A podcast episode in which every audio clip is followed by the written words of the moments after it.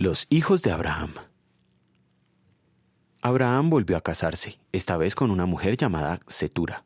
Los hijos que tuvo con ella fueron Simram, Joxán, Medán, Madián, Isbac y Suaj.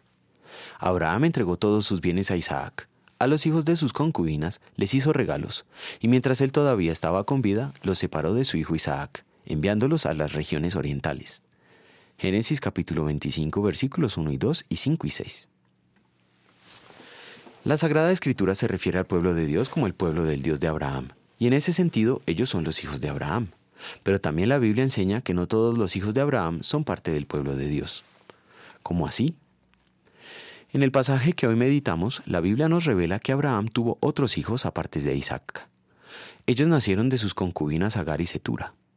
A estos descendientes suyos no les heredó sus bienes, pero sí les dio regalos y los alejó de su hijo Isaac.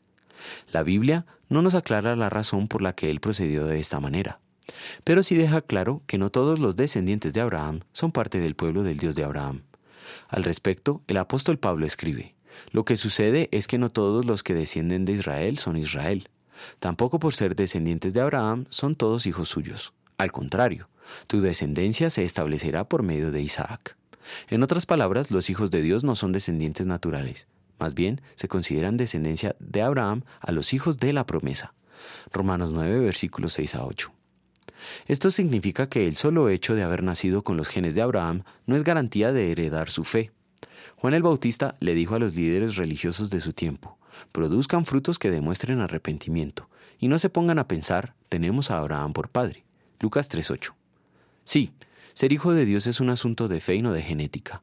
Juan nos dice que Dios el Hijo a los que creen en su nombre les dio el derecho de ser hijos de Dios. Estos no nacen de la sangre, ni por deseos naturales, ni por voluntad humana, sino que nacen de Dios. Juan capítulo 1 versículos 11 a 13.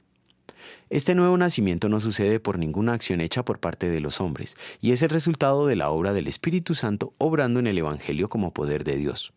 Como está escrito, por su propia voluntad nos hizo nacer mediante la palabra de verdad para que fuéramos como los primeros y mejores frutos de su creación. Santiago 1.18.